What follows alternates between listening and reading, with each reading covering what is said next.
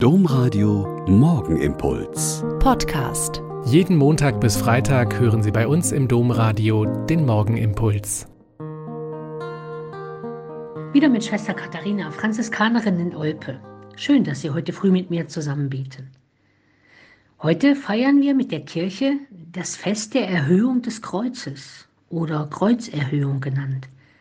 Kaiserin Helena will in den Wirren des vierten Jahrhunderts das wahre Kreuz Christi gefunden haben. 15 Jahre später, im September 335, hat Kaiser Konstantin für dieses Kreuz eine Kirche bauen lassen.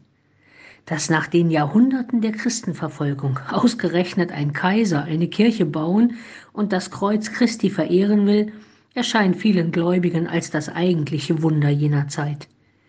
Am Tag nach der Kirchweihe wird das Kreuz auf einer Anhöhe den vielen wartenden Pilgern gezeigt. Es wird erhöht, damit sie es sehen können. Über die ganze Welt verbreitet sich dieses Fest der Erhöhung. Und natürlich wird nicht das Kreuz verehrt, sondern Jesus Christus, der für uns Menschen am Kreuz gestorben ist.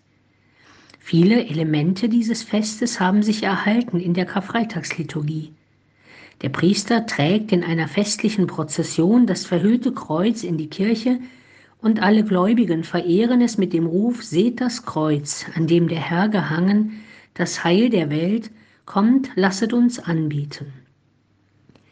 In vielen Wohnungen und Häusern, in denen Christen leben, hängt ein Kreuz.